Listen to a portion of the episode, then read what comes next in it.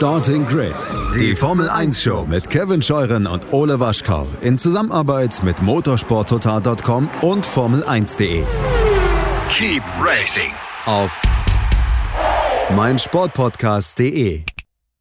Einen schönen guten Tag und hallo zu Starting Grid, dem Formel 1 Podcast auf meinsportpodcast.de. Mein Name ist Kevin Scheuren und es geht weiter mit unserem Interview Dreierpack mit Matt Bishop, dem ehemaligen Kommunikationsdirektor von McLaren Mercedes, McLaren Honda, McLaren McLaren und dem jetzigen Kommunikationsdirektor der W-Series, der reinen Frauenformel Rennserie sozusagen, der uns eine Menge zu erzählen hatte. Wir haben ein insgesamt dreistündiges Interview aufgenommen. Letzte Woche gab es Teil 1. Könnt ihr euch gerne im Archiv nochmal anhören. Dann ging es um seinen Einstieg in den Formel-1-Journalismus, über seinen Durchbruch im Formel-1-Journalismus, als er das doppelte Bremspedal von McLaren Mercedes aufgedeckt hat und seine Zusammenarbeit mit Emerson Fittipaldi. Heute geht es dann um McLaren Mercedes, seine Zeit vor dem Einstieg, seine Verbindung zu Ron Dennis und wir sprechen über einige Fahrer, mit denen er zusammengearbeitet hat als Pressechef. Unter anderem natürlich Lewis Hamilton, Kevin Magnussen, Sergio Perez, Stoffel van Dorn, Fernando Alonso ein Stück weit auch noch. Also jede Menge zu besprechen, jede Menge für euch zu hören und wir steigen direkt ein. Christian Nimmervoll und ich führen dieses Interview auf Englisch und es geht jetzt gleich direkt los mit einer Frage von Christian rund um das erste Kennenlernen mit Ron Dennis. Matthew, you said you cheekily talk about Ron Dennis at times. So let's go to the time when you joined McLaren as I believe it was from day one as head of communications um, in 2007, or actually 2008, but was announced 2007. Um, how did it come about? Can, can, can you tell us about the first approach and the kind of history you had going on with Ron before? Because from journalist to team principal, you sort of had a relationship, of course, and so that that's an interesting aspect to this story. Probably you can introduce us into it. So my first contact with Ron Dennis was negative because it was around the subject of the famous second brake pedal Darren Heath scoop story. And Ron was not impressed. So I was probably a, a, a, bad person or a persona non grata. But eventually, the years rolled past. That had happened in 1997. And by 2001, it was only four years later, but by that time, Ron had decided I was a good thing. I think it was because the McLaren commercial operation, sponsorship operation, uh, realized that my magazine, F1 Racing, was very important to the sponsors because it was the best selling magazine by that time in the world, Formula One magazine in the world. And um, uh, because of the, uh, the brilliance of Darren Heath and other photographers, um, the sponsors' logos always look glorious in the photographs, and they just loved having it. Again, pre digital. So you have to remember that uh, a glossy magazine was exactly what the sponsors wanted um, in terms of activation. So Ron thought, well, here's this man, Matt Bishop, he's created this magazine, my sponsors love it, and he's maybe not such a bad old guy after all, he, he thought. And the whole second brake pedal thing had gone away. I remember having lunch with Ron in the McLaren motorhome at Magny-Cours in 2001. And just Ron and me having lunch. And I was a bit surprised because it wasn't an interview, but he said he wanted to have lunch. We had lunch. And he offered me a job. That was in 2001. It wasn't the right job, it wasn't the right money, wasn't the right job spec either. He, Ron didn't understand the media, and Ron didn't understand, therefore, PR. And it, I think he just wanted a, a, a, in some way, Ron's loves having experts. He likes having experts. He puts them on the mantelpiece, he polishes them, uses them from time to time, then puts them back on the mantelpiece when they're nice and shiny again uh, for use at a later date. Anyway, he, I think he wanted to use me like that and to say, I've got the best PR person. Um, and he wouldn't have minded paying uh, quite a bit for it. But I didn't want to have a boring job that was basically, you know, writing press releases and handing them out in in uh, in the press room, the media center, and that's really what Ron saw. So he offered me that job. I said, "Thank you very much, but no." Uh, and then we continued because he's not used to having people say no to him. I think he found that more interesting, and we ended up having dinner at Grand Prix, at motor races. Um, oh, three, four times a year. Uh, always just me and him. Very excellent wine, red wine, excellent wine, red wine, paid for by him, of course, and really fascinating. And somehow, even though we were very different people, uh, completely different characters, completely different backgrounds, completely different jobs, obviously completely different wealth, uh, he found me interesting. And then, and I think actually the fact that I was gay, uh, he, he found rather interesting and exotic. I don't think he would have wanted a, a mechanic to be gay, but uh, a man of letters, an editor, um, a, a, senior journalist, yes, he probably found that quite uh, exotic. Anyway, um, along then we fast forward to 2007 when McLaren had an absolutely terrible experience, which was the famous Spygate, where Mike Coughlan, McLaren engineer, had been found in possession of 780 pages of Ferrari IP, technical drawings. It was a police matter, um, very, very serious. And of course, culminated in a $100 million fine for McLaren and exclusion from the 2007 Constructors' Championship, which otherwise they would have won. They didn't win the Drivers' Championship, that was Kimi Raikkonen for Ferrari, but Hamilton and Alonso scored more points than cumulatively did Raikkonen and Massa. So uh, that was a constructors' championship lost and $100 million lost. And to, as this was happening towards the end of 2007, Ron used to ring me and say, What am I going to do? I say, Ron, I have to report this. You're asking the wrong person. You know, I have to report it. I have to ask my journalist to write about it. We are having, you know, Richard Woods of the FIA, who was the spin doctor, uh, director of communications, working closely with Max Mosley, and Luca Colajanni, who was the equivalent at Ferrari, working closely with Jean Todt. They are giving us off the record briefings all the time. You do not allow your PR staff to do that. You're in big trouble, Ron. There's no point asking me what to do about it. You haven't got the infrastructure to compete in this very tricky, murky world. So he was getting considerably worried. Anyway, in the Turkish Grand Prix of 2007, he rang me. He said, Could you come to my office in the brand center? Still the same brand center they use now, 13 years later. He said, um, Can you come to my office? So I went to his office and he said, Look, okay, I should have employed you before. Now I understand more about the kind of work you can do. We need a strategic communications director, not just a press officer or a PR officer. So I'd like you to do that for me. And I suppose I thought to myself, well, I probably can do that, but I will be honest. I also thought, here is an opportunity to jack my salary from the journalist level to a different level. And I realized that Ron, well, there was a, a Venn diagram, really, if you can imagine three circles. And the three circles were the candidate to do that job for Ron had to be able to do it. So, with all the right experience and expertise, understanding uh, media, understanding PR, understanding Formula One and all its complexities. So, that was already a very specific skill set. It also had to be somebody Ron trusted because trust is so important to Ron and it takes him a long time to trust people. And he was in a nervous position around the whole issue of trust and mistrust. And it actually also had to be somebody he knew, therefore. So there were those three circles trust, friendship, and expertise.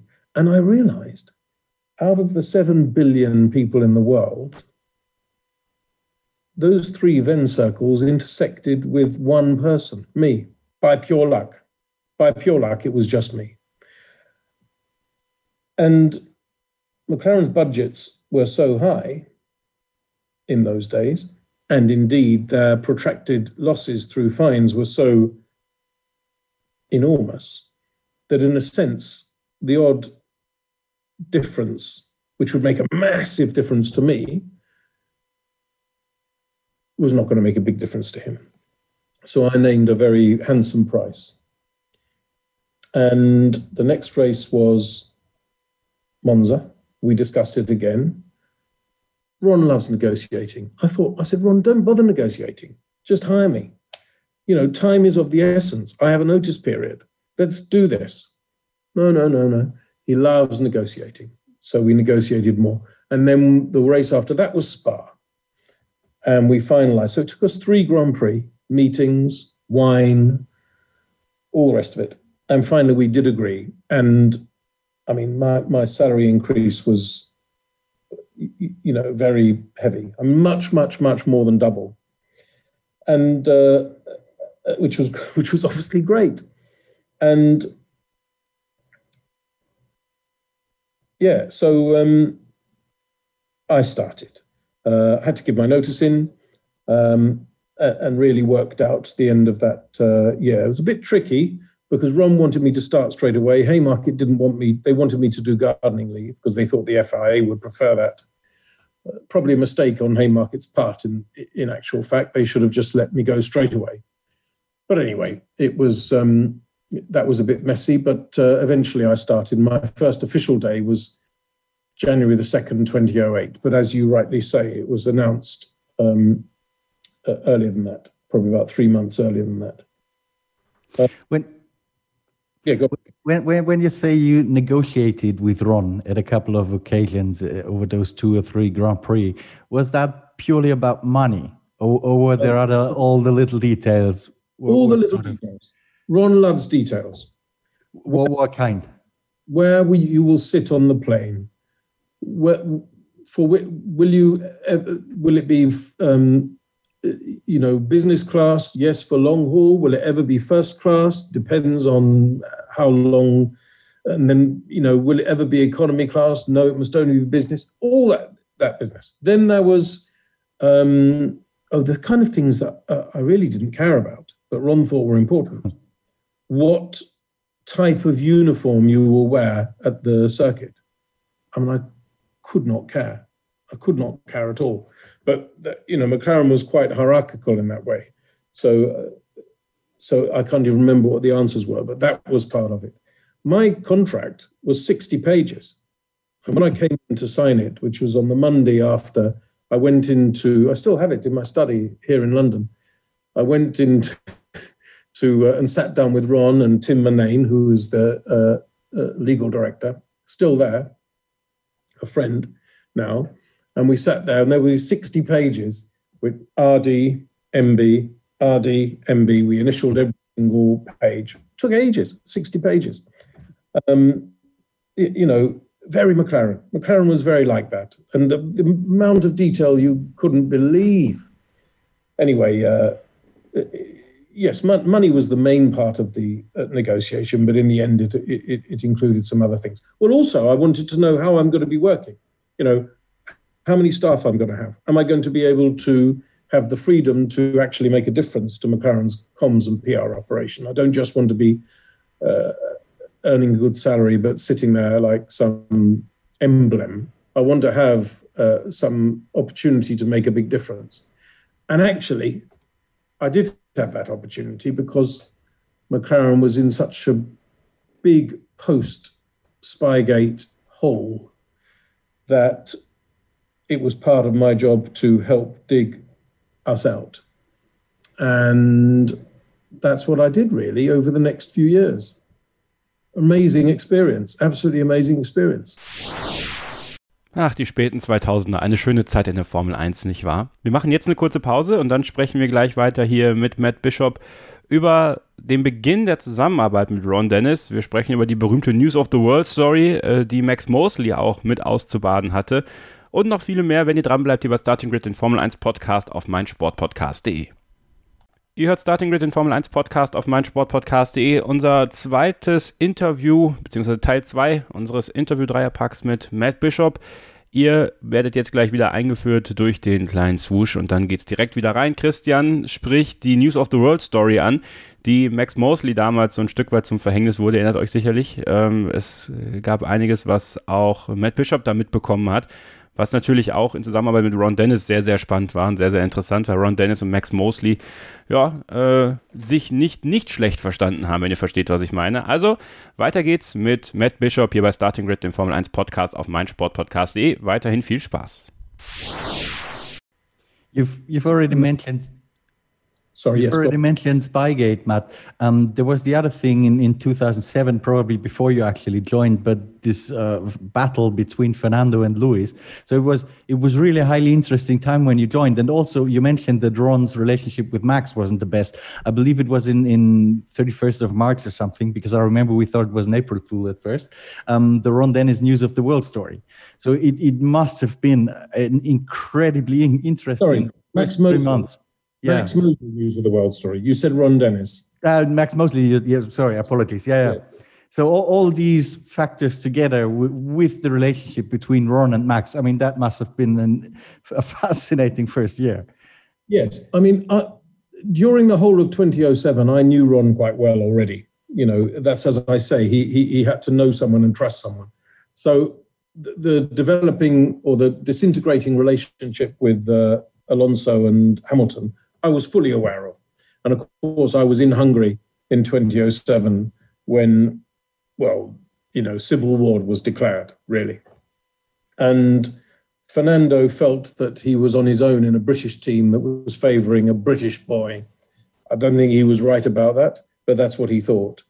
And if you remember, the qualifying at Hungary was very, very contentious because um, Hamilton was delayed by Alonso, um, impeded in the pit lane for a while.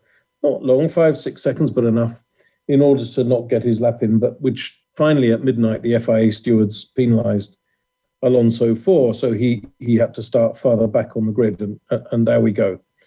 And while that was happening, after that qualifying, but before the FIA stewards had made their announcement, was the famous McLaren Meet the Team session, which usually had 20 or 30 journalists.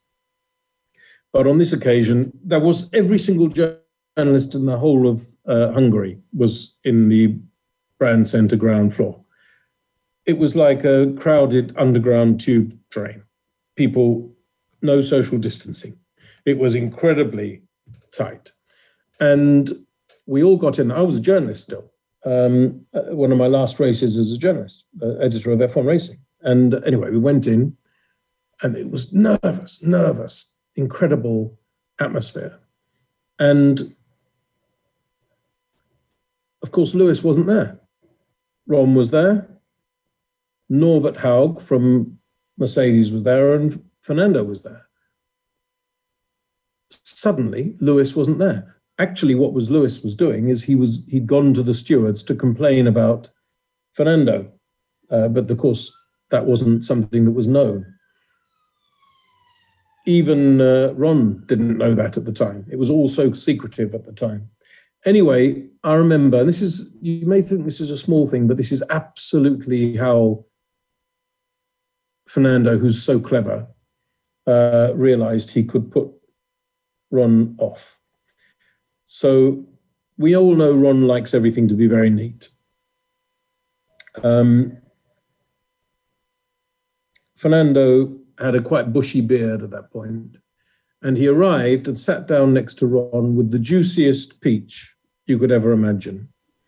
And he just began to chew into the peach and let all the peach juice roll down his beard and the bits of orange pulp of fruit sticking to his lips and his beard and getting lodged in his beard. Absolutely And then he made this, these slurping noises, you know. I don't know if that can be heard ac- across uh, an audio podcast, but anyway, he made these incredible slurping noises. And it was all done deliberately. And Ron hated it, absolutely hated it. It was just a careful thing that Fernando was doing just to, just because he could, playing games. Fernando always played games, very good at it. Too good at it? Yeah, maybe too good at it. Okay. Too good at it. Maybe, maybe Fernando would have had a world championship or two in the last 14 years. Because of course, he has had two world championships, but not since 2006. Maybe he would have had a championship or two extra if he hadn't been quite so good at playing games at the expense of ingratiating himself to a team and team building. He, he would probably completely disagree with that. But you only have to look at what happens. He's as quick as anyone has ever been in a race car, and yet he never leaves a team on good terms, except the Enstone team, which is his spiritual return, uh, which he always makes when he's caused trouble somewhere else. And that is what he will do next year. Cause trouble, you mean? Pardon? You mean what you said? What he will do next year? You mean cause trouble or, or return to Enstone? I didn't. No, return to his spiritual home. Okay. Yeah. yeah okay. Yes. Okay. Um, you, you talked about Ron and this great story about Fernando sitting next to him. Uh, Ron liking it neat. I mean, everybody knows, but I guess you've you've had a couple of stories. I remember one that, that everyone's telling about is you don't have to wear shoes in in Ron's uh, plane. Um, the tile floor in the garage. What else was there? I remember hearing a rumor that Ron Dennis had the gravel, the stones uh, at his private house where he parked his cars, uh, laundered, washed every six months. And I thought, I'm going to ask him, is this true? So I said, Ron, do, do you, is it true? Do you have the stones, the gravel in your drive, in your house? Do you have them washed, laundered every six months? He said, No. Every three months. and, and, that's Ron. That's Ron. You know, and he, he is utterly meticulous, utterly meticulous. I'll tell you another story uh, about that, which is when in 2011, the McLaren Production Centre, which is the factory next door to the McLaren Technology Centre, uh, in which the McLaren road cars are produced. And in 2011, we uh, had finished um, building it and we were ready to start production.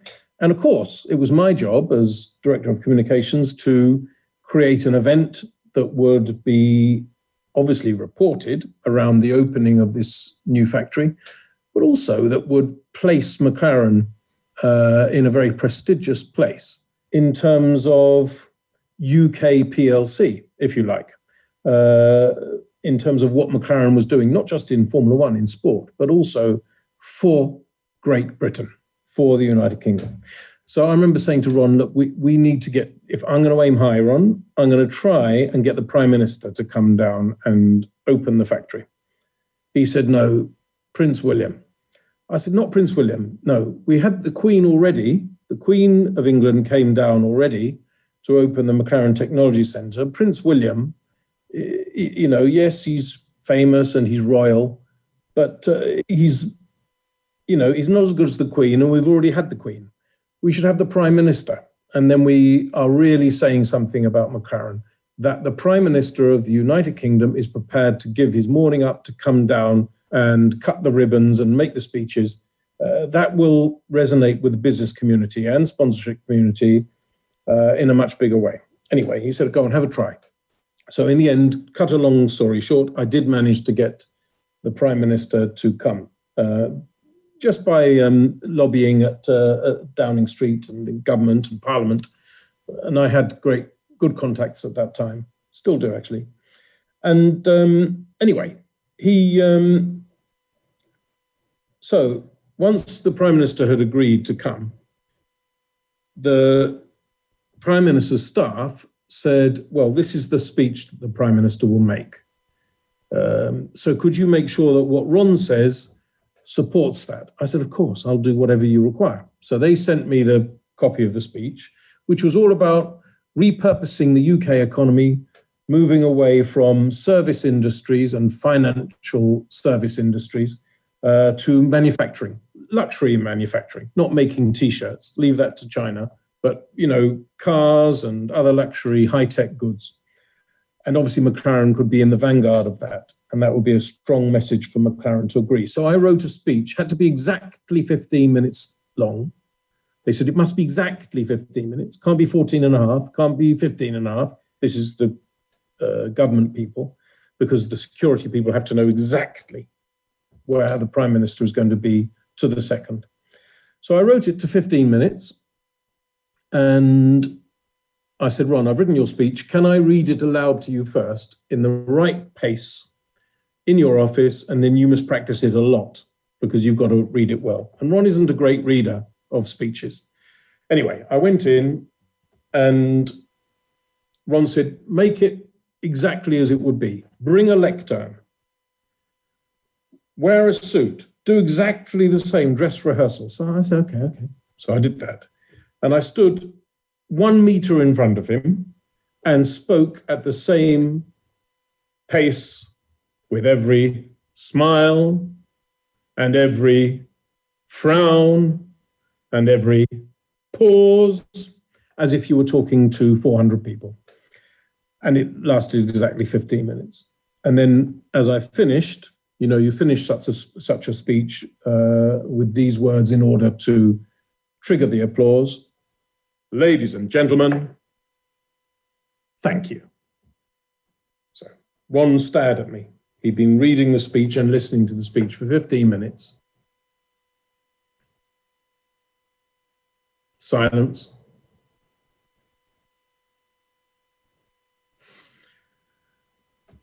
He said, Matt, the screws on that lectern are improperly recessed. That was what he said. I said, Oh, Ron, God, it took me ages to what, write this bloody speech. I don't know anything about government. This is a lot of work. We can fix the screws on the lectern. What did you think of the speech? Oh, no, no, okay, okay. I just thought I'd mention it, Matt. I just thought I'd mention it. But that's Ron, you see. Ron absolute attention to detail, not always the right detail, but absolute attention to detail, whether it's washing gravel, recessing screws on lecterns, or anything else. But I'm being unkind because Ron also does, does have an amazing ability uh, in big picture thinking. And every now and then, it, Ron can be maddening. Of course, Ron can be maddening. Um, anybody like that can be. I'm sure Bernie Ecclestone could be. I'm sure Richard Branson could be. I'm sure, you know, Steve Jobs could be. Anyone like that. And, uh, but every now and then Ron said something that was so clever, and you thought, oh my God, yes, that's absolutely right. That is right. That is what we should do. And that, I suppose, is why McLaren, he built McLaren because he was the one who built, yes, Bruce McLaren built McLaren in the first place. And Teddy Mayer took it on. But the person who made McLaren magnificent was Ron. Interessante Persönlichkeit, dieser Ron Dennis, ne? Wie würde es euch da gehen, wenn ihr äh, so einen Vortrag haltet und ihr bekommt so eine Antwort? Also vielleicht habt ihr das ja bei, bei manchem Lehrer auch tatsächlich. Also irgendwie wirkt der Ron Dennis wie ein kleiner Oberlehrer. Ja, gerne eure Meinung dazu mal äh, mit dem Hashtag StartingGridMSP über unseren Twitter-Kanal at StartingGridF1. Könnt ihr uns gerne folgen. Auch in unserer StartingGridF1-Fans Facebook-Gruppe ist noch Platz. Könnt ihr gerne auch über dieses Interview diskutieren und sprechen. Freuen wir uns sehr drüber, über euer Feedback. Und wenn ihr uns allen jeweils bei Twitter folgen wollt, at mst-christian, n für Christian Nimmervoll, at thebishf1 für Matt Bishop und at kevin-scheuren für meine Wenigkeit. Wir machen jetzt eine kurze Pause und dann geht es gleich weiter mit dem Interview mit Matt Bishop und dann sprechen wir unter anderem noch über einige Fahrer, mit denen er zusammengearbeitet hat. Könnt ihr euch drauf freuen, hier bei Starting Grid, dem Formel 1 Podcast auf meinsportpodcast.de. Bleibt dran. Willkommen zurück bei Starting Grid, dem Formel 1 Podcast auf meinsportpodcast.de. Unser Interview mit Matt Bishop geht weiter. Jetzt geht es gleich um Fahrer und zwar um weitere Fahrer, die bei McLaren Mercedes unterwegs waren. Dass Matt Bishop da war, Jensen Button wird genannt, Heike Kovalainen wird genannt. Wir sprechen über so viele Sachen, die auch Teamdynamiken ausmachen und die vielleicht auch so ein bisschen darüber entscheiden, wer Weltmeister werden kann und wer nicht aus der Sicht von Matt Bishop, dem ehemaligen Kommunikationsdirektor von McLaren Mercedes. Also weiter geht's hier mit ihm bei Starting Grid auf meinsportpodcast.de. Viel Spaß weiterhin. When you when you ask him a question, like you you said you asked him about the gravel. I mean, even the question already implies you think it's ridiculous. Um, will will he be offended when when you talk about that with him?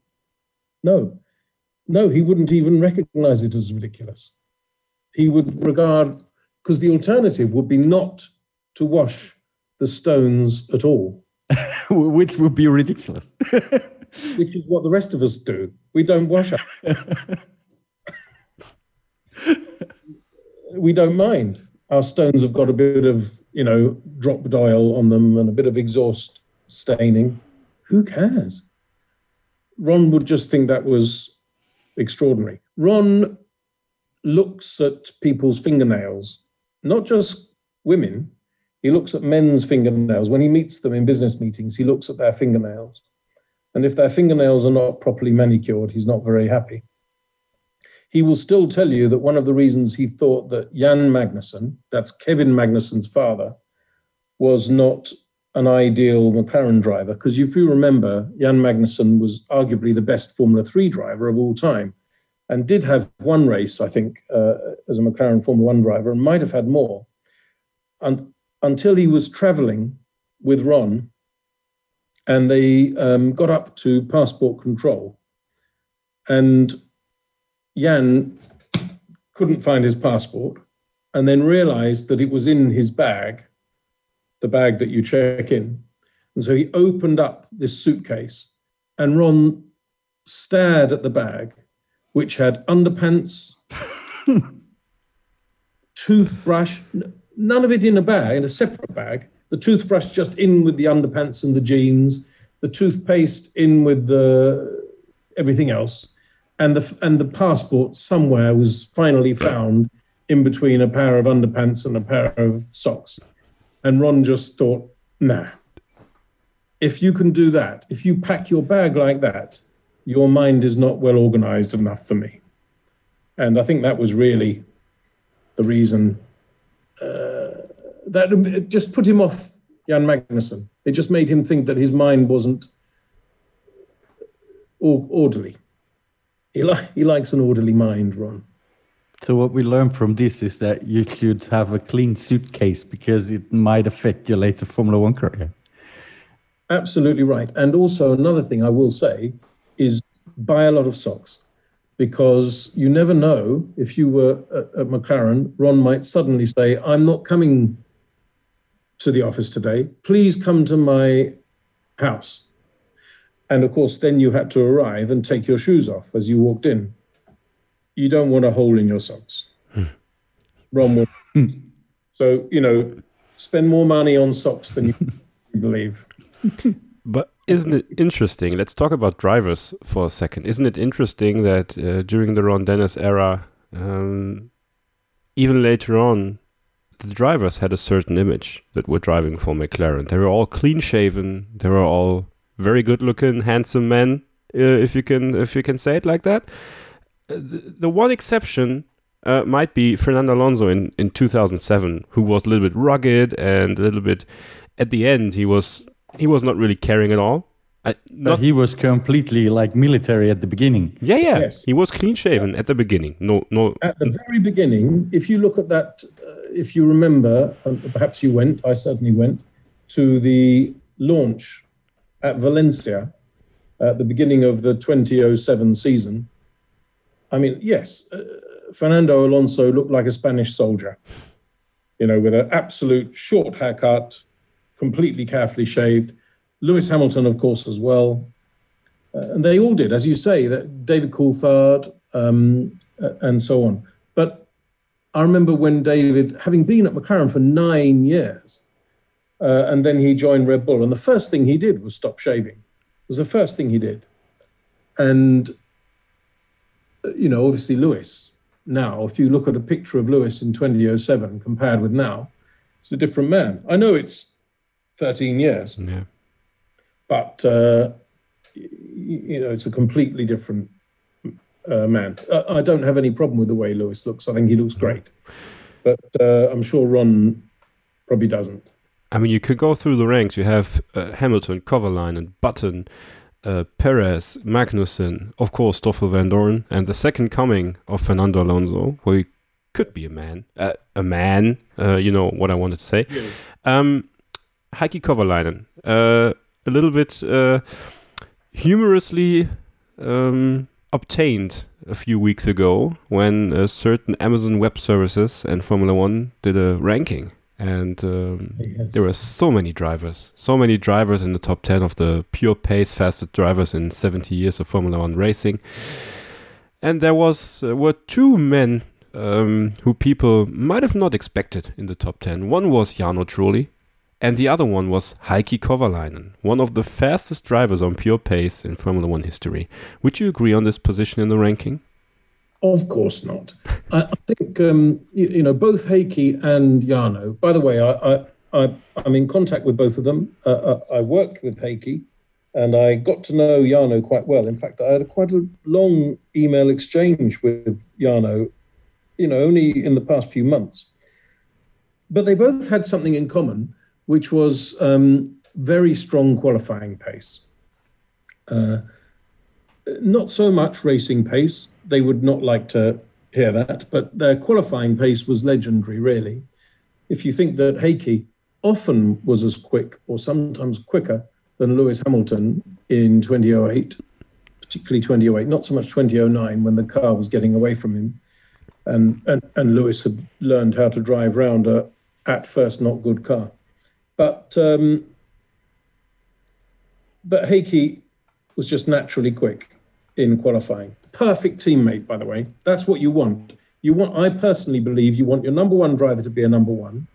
You don't want to operate team orders, but you want your number two driver to be extremely quick in qualifying because it keeps your number one driver honest and always looking for extra pace. But then you also want him not to get in the way of your number one driver when it comes to Sunday. Why? So Yeah. because because you want your driver to win points. You don't want them to shunt each other. You don't want the wrong person to be winning races.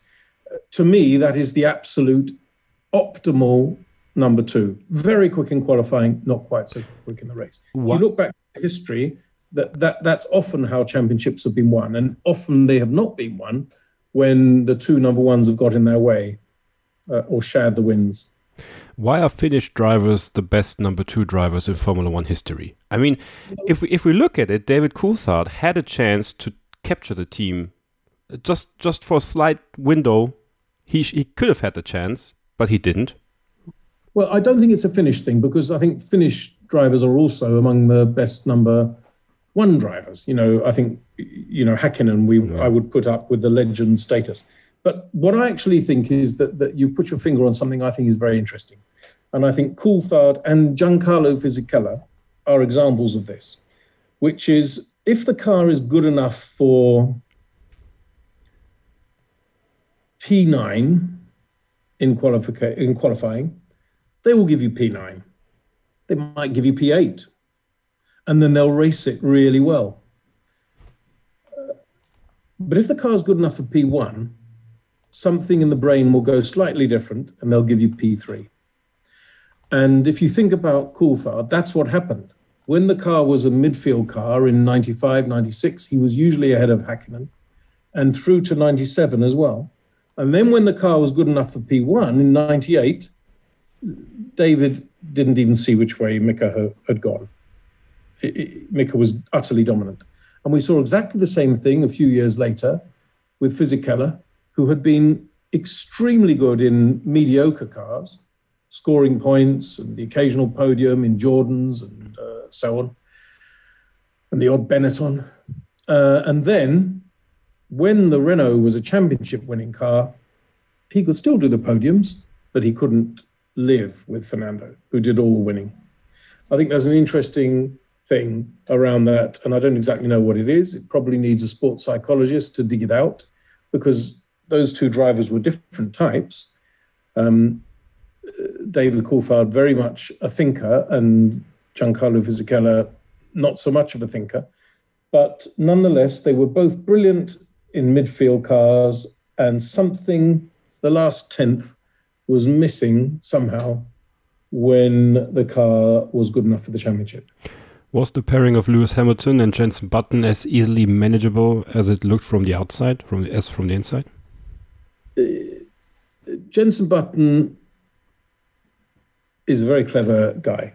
Jenson realized that in order to do well against Hamilton, and by the way, he did, you know, he did do well. In the three seasons, he actually scored more points than Lewis. I know there's reasons if you analyze it, but however, however you analyze it, you'd have to say that Jenson did a good job and won races and so on and stacked up well against Lewis Hamilton. And we all know how good Lewis Hamilton is.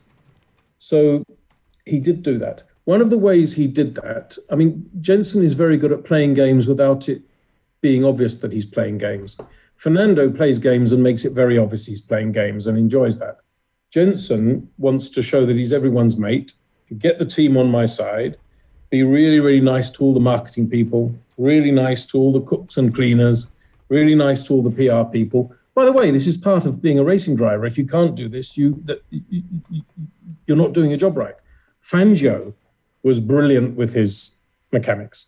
And that's one of the things that a proper racing driver should not ignore as an important part of his skill set. But anyway, Jenson was particularly good at it and very careful at making out that he wasn't really doing it as a tactic, but he was just doing it as a natural bit of um, friendliness. Lewis, not so good. Also, Lewis was going through some difficult times at that period. You know, he was sacking his own father as manager, not easy, not an easy thing to do. Um, whereas Jenson's uh, connections were all friendly and relaxed, and he loved having his dad around. Um, and and in that way, it, it was um, it was quite good. I think um, Lewis will always make a team's life a little bit trickier than some other drivers because he's a genius. But I never complained about that because, you know, if we were making a movie in the 1950s in Hollywood, would we want James Dean and Marilyn Monroe in our movie? Answer yes. Why? Because it would be a blockbuster success if we had those two superstars.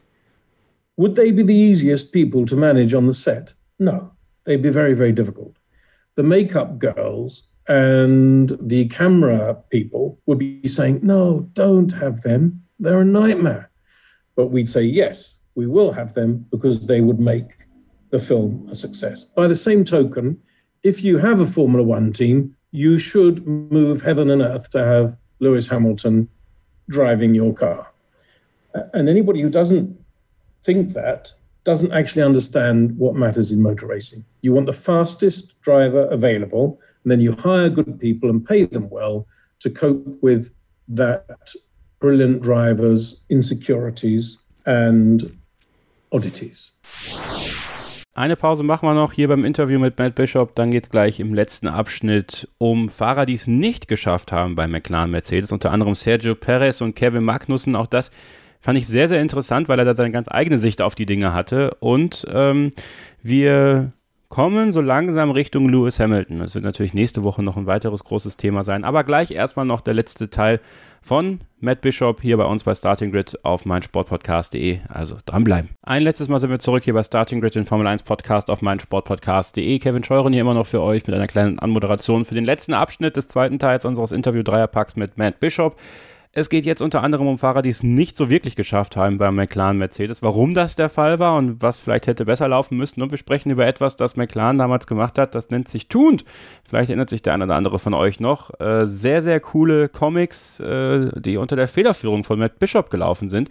Wie es dazu kam und warum das Ganze aufgehört hat, das hört ihr, wenn ihr jetzt gleich dran bleibt hier bei unserem Interview mit Matt Bishop, dem ehemaligen Kommunikationsdirektor von McLaren Mercedes und dem jetzigen Kommunikationsdirektor der W-Series der ersten reinen Frauen-Formel-Rennserie im Motorsport. Also viel Spaß und bis gleich. We will get to Lewis in, in a second. Ladies do now.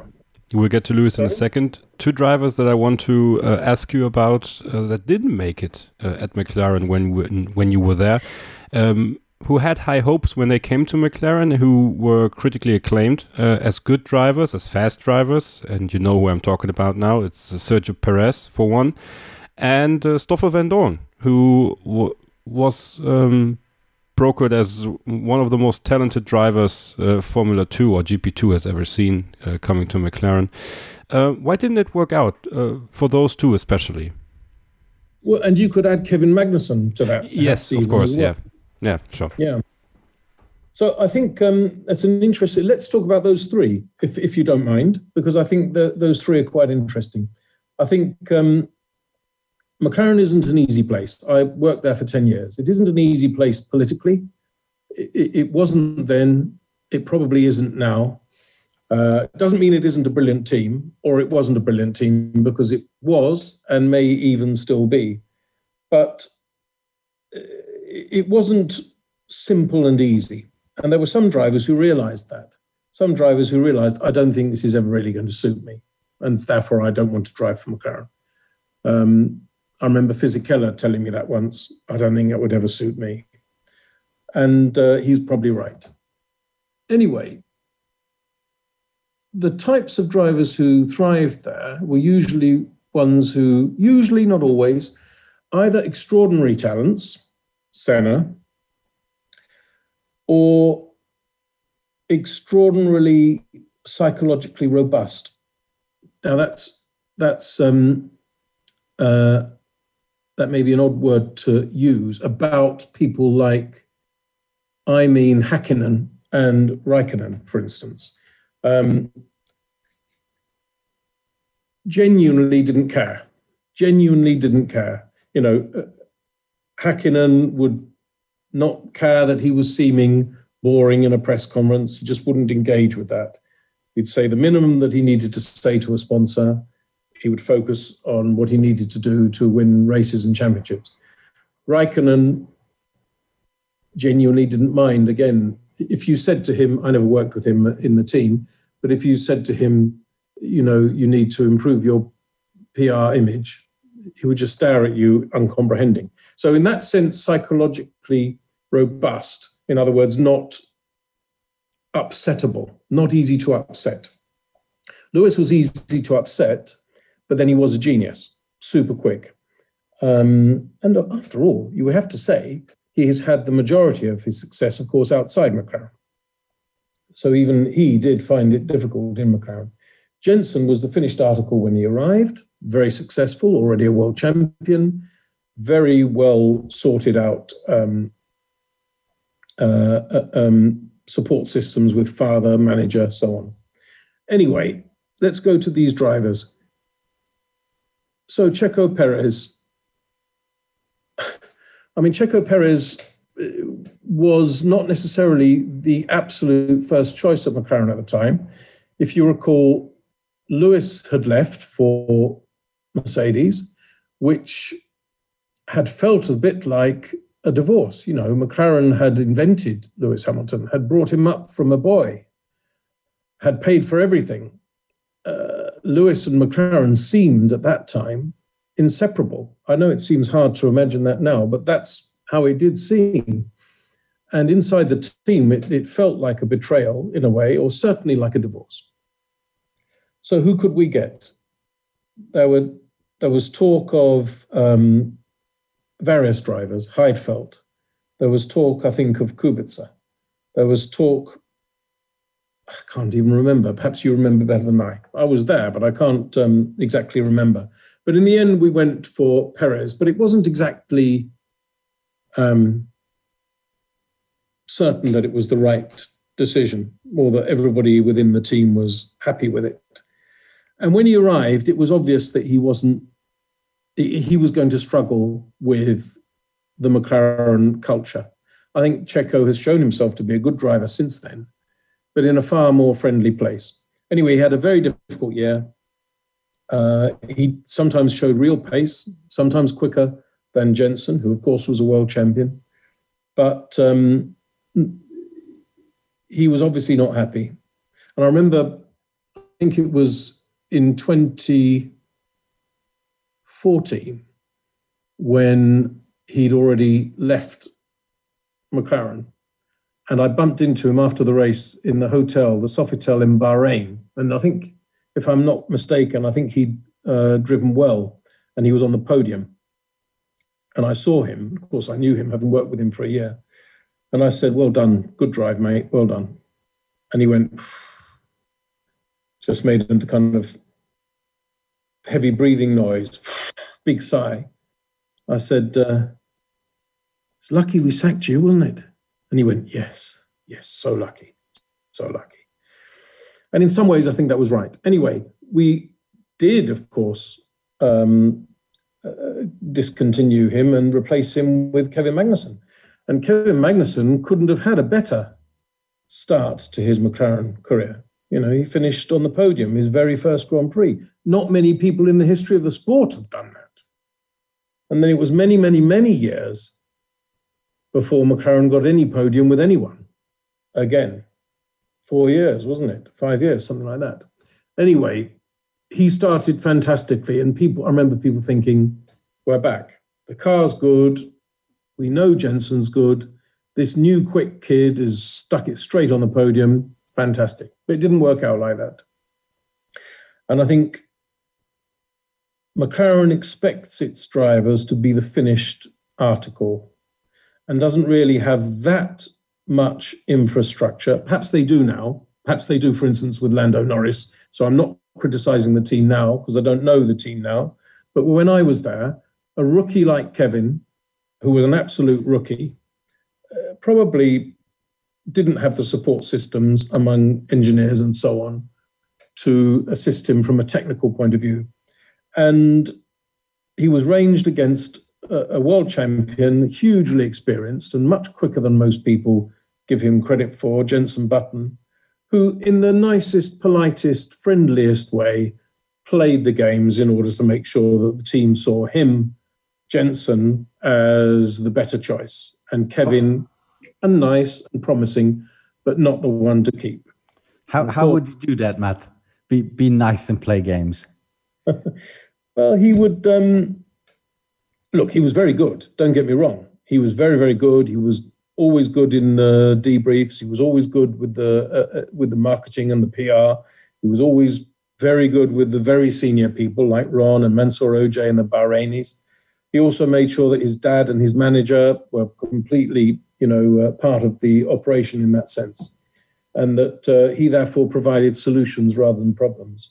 And there was little Kev on his own he had a manager that he was falling out with, a, a Dorda Reese Madsen, a, a, a, manager that he had, had, done a good job with him in the uh, in um, World Series by Renault uh, 3.5 and so on, which he'd won. But uh, they were falling out. He was kind of on his own.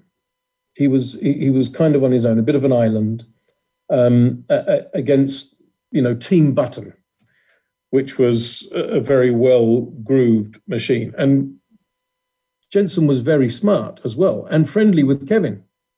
And they genuinely liked Kevin. Kevin's very likable. And he wouldn't make Kevin think that, in fact, he was doing a number or playing a game, but he was, because that's what a Formula One driver should always do. That's what Fangio did. That's what everyone's always done. You have to do it. But Kevin probably didn't recognize it or didn't recognize it until it was too late.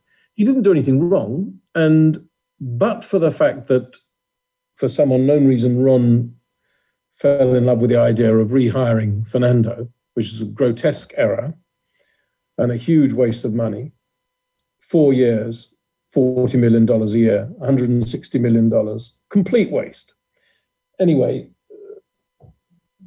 but for that, then Button and Magnussen would have continued on into 2015 and so on. But um, it wasn't to be. the Fernando Part 2 chapter arrived with grave negative consequences for McLaren. Not quite as negative as Part 1, but not far off.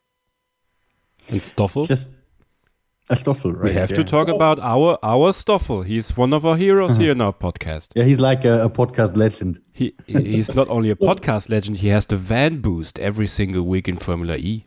Who can say that about him? I'm a big Stoffel Vandoorne fan. Uh, uh, in fact, it was I who introduced Stoffel to McLaren. You did good. You did good. Good for you. My best, my, my best friend in the sport uh, is Alex Wurz. Alex Wurz and I are very, very good friends. You know, we WhatsApp many times every day, and uh, we have been friends for, you know, more than 20 years. Anyway, he was the driver coach in the FIA Foundation Young Driver Academy. Um, at, at, that time. And I remember having dinner with him at one of these races, uh, a Grand Prix, and saying, So tell us about the academy. Have you got any good young drivers there? He said, I can't say. I can't say because you work for McLaren. I'm not allowed to say if there's any good ones. I can't tell a team that. I said, Oh, Alex, just tell, you're not telling a team, you're just telling your old, your old mate. You're telling me. He said, Yes, but you work for a team, you idiot. I said, Well, I know, but you know, have some wine, have some wine. So we had a bit more wine. And then he said, Look, I'll t- okay, I'm not going to use a name, but there is one young Belgian. so anyway, taxi back to the hotel, straight on Google, fingers crossed. I hope there's only one Belgian in the FIA Young Driver Academy. And there was only one Belgian. So I knew it was Stoffel. So then I started watching Stoffel's results, knowing that Alex thought he was the best of that uh, group. Um, and then later I said, uh, I mentioned Stoffel and to Alex, and he kind of realized that I'd worked it out in that way. So by then we started talking a bit openly about Stoffel. And then I think it was, I don't think it was Spa, his home race. I think it was Nürburgring, which is very close, of course. Um, and Alex borrowed a pass and brought Stoffel when Stoffel was young, 18, you know. Uh, and he said, Could I bring him to the McLaren motorhome and brand center and meet you and meet others? And so he did. And I met Stoffel Vandoorne for the first time. And he seemed, you know, that very organized, quite quiet, but he was only a teenager. And I thought he was very, very good. And I remember telling Sam Michael and Phil Prew, both of whom were senior engineers at McLaren at the time, not anymore, of course. And we all started looking uh, at Stoffel. And I said, Stoffel, can you do me a favor? After every single race, can you start sending me a report, a proper tabulated report? Qualifying, race, tyres, engineering, mistakes, things we could have done better, lessons for future races. Anyway, he started doing it. It was at, on in my inbox at nine o'clock every single Monday morning. And by the end of after about six months of them, he they were word processed as precisely as if a brilliant secretary had written them, and they were as full of uh, engineering um, expertise as if an engineer had written them. They were magnificent, and he continued to do them for year after year after year, right the way through to GP2, still sending me this report, uh, which he knew I was then sharing with uh, Sam and Phil. Um, and then Andrea Stella, others began to say, Can I have them? Can I have these Stoffel Vandoorne reports? Martin Whitmarsh. And in the end, it, it became well known. And I said, uh, and it's something I've always recommended to young drivers do that, do that. It will be something that will separate you from the crowd and make people be impressed. Anyway, certainly did with Stoffel. And I think, don't forget, I think Stoffel's performance in GP2 was fantastic you know, one of the great, great championship wins. He completely dominated that season. I mean, he nearly beat Kevin in Formula Renault 3.5 the year before, despite the fact that he was a rookie in it and Kevin was in his third year, second year. Anyway, um, you know, very, very good driver. But then he got to McLaren and he was up against Fernando Alonso, who is fantastically quick and very political and openly plays games. And he was up against something else as well. He was up against the fact that uh, it's, and we all know this is the case, that uh, really Zak Brown really wanted Fernando Alonso and got on very well with Fernando Alonso, yes. But ultimately, the person Zak Brown wanted in the other car was Lando Norris. And it, there really wasn't enough loyalty to share around among those three. I'm not blaming Zak. There are only two drives, and there were three drivers. So ultimately, um, I think Stoffel had his two years there. Towards the end, he he he, um, you could tell he was demotivated. I wasn't in the team anymore, but he was demotivated and confused. And you just there was an inevitability about the fact that he would be out qualified and out raced by Fernando every time. And Norris was waiting in the wings. Uh, you know, eventually started doing FP1. Um, uh, I think everybody saw it inevitable. And therefore, Stoffel drifted out of Formula One, which I think is a great pity because I think he is properly talented. And, you know, he may never find his way back in, but he'll certainly, and is already finding himself a good career. And who knows what the future will hold um, in terms of the relative seniority of Formula E and Formula One anyway, in time. Before we move on to uh, talk about why we actually got you into this podcast, which is mainly about diversity and and Lewis, I need to go through one little story about your McLaren years. Um, I remember you had this funny, great video series Tooned going on. Um, uh, yes. Whose idea was it?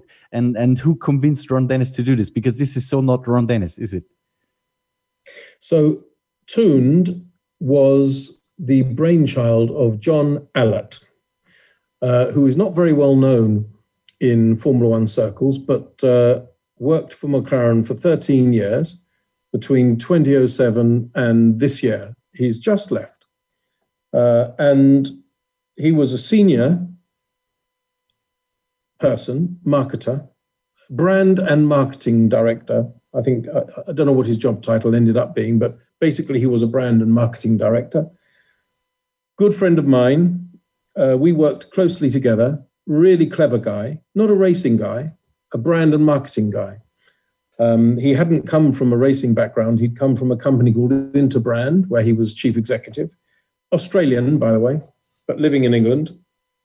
And he cleverly thought of Tooned for two reasons in, in a nutshell. One was that it would open up the McLaren storytelling to a completely new and different demographic uh, audience. In other words, children, young people who would not necessarily watch motor racing on television.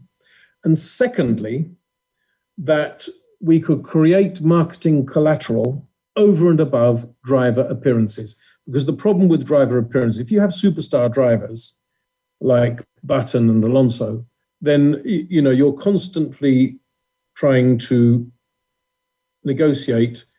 Okay, I'm only going to pay you 12 million only, but that means you've got to do a few less marketing days, or you must do more marketing days. And then he'd say, well, in that case, I need 18 million.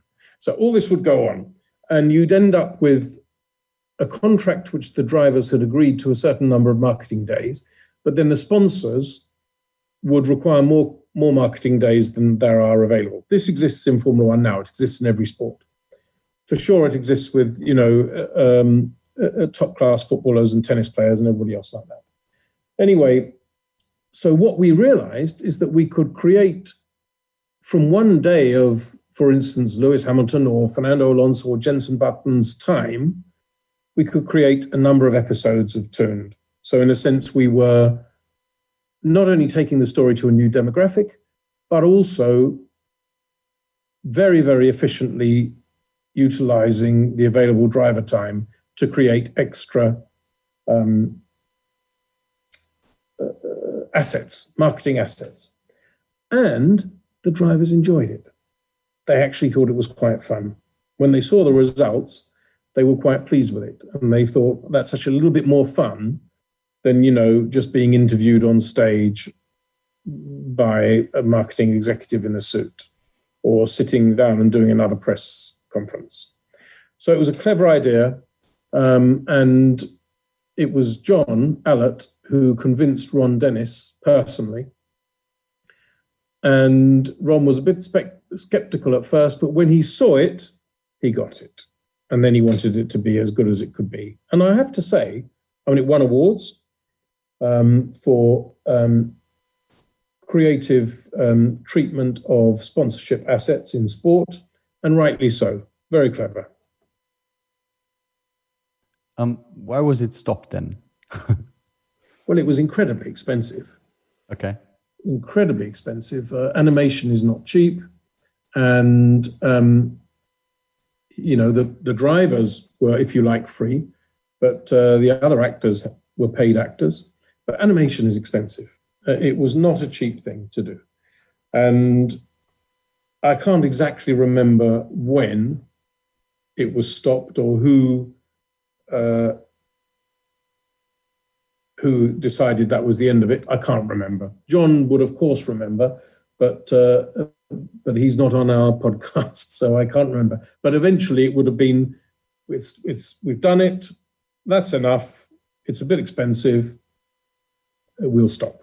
And I I can't remember who made that decision. Das war der zweite Teil unseres Interview-Dreierpacks mit Matt Bishop hier bei Starting Grid, dem Formel 1 Podcast auf meinsportpodcast.de. Nächste Woche Montag geht's weiter. Um 6 Uhr kommt Teil 3. Da wird's dann, glaube ich, für viele am interessantesten sein, muss ich sagen. Ähm, das war auch das, was so ein bisschen auch der Aufhänger unserer, unserer Verabredung war. Wir sind dann so auch über seine Karriere gegangen, dass wir dachten, okay, das hat einen ganz eigenen Teil verdient. Es geht natürlich um Lewis Hamilton. Ähm, den hat er sehr lange begleitet, mit dem hat er sehr eng zusammengearbeitet und ihr werdet nächste Woche eine Geschichte hören, die vielleicht Lewis Hamilton beim ein oder anderen von euch nochmal in einem anderen Licht dastehen lässt und zwar in einem sehr viel positiveren. Dann sprechen wir über das Thema Diversität, Homophobie, Diskriminierung im Motorsport, denn Matt Bishop war seinerzeit der erste offizielle in einem Formel 1 Team, der sich geoutet hat als homosexuell und er musste sich Anfeindungen äh, widersetzen sozusagen. Er musste ihnen entgegentreten. Das hat er auch gemacht und äh, was er dazu zu erzählen hat, wie auch die Formel 1 jetzt die ganze We Race as One Kampagne und so führt. Da könnt ihr euch auf seine Meinung auch sehr freuen. Und wir sprechen über die W-Series und wir sprechen über sein Buch The Boy Made the Difference. Den Link dazu findet ihr in der Episodenbeschreibung. Ein ganz tolles Buch, sehr inspirierendes Buch, was äh, zu 100% an eine Stiftung geht, die im Ehren seiner Mutter, seiner verstorbenen Mutter läuft. Ähm, ein Herzensprojekt von Matt Bishop, das wir gerne unterstützen möchten. Also wenn ihr schon Richtung Weihnachten denkt, und vielleicht das ein oder andere Geschenk noch braucht und damit auch was Gutes tun wollt, dann schaut in die Episodenbeschreibung auf den Link zum Buch The Boy Made the Difference. Könnt ihr dann auch auf einem YouTube-Clip ähm, so einen kleinen Teaser dazu mitbekommen, Inhaltsangabe und so steht alles dann auf dem Link. Klickt gerne an, sichert euch gerne ein Exemplar und tut damit was Gutes. Und damit machen wir Schluss für heute. Nächste Woche Montag dann Teil 3 mit Matt Bishop und natürlich im Laufe der Woche die Vorschau auf den großen Preis der Eifel auf dem Nürburgring. Das Ganze dann hier in der regulären Ausgabe von Starting Grid, dem Formel 1 Podcast auf meinsportpodcast.de. Bleibt uns treu, bleibt uns gewogen, bleibt gesund und bis zum nächsten Mal gilt wie immer nur eins: Keep Racing. Starting Grid, die Formel 1 Show mit Kevin Scheuren und Ole Waschkau in Zusammenarbeit mit motorsporttotal.com und Formel1.de. Keep racing Auf meinsportpodcast.de.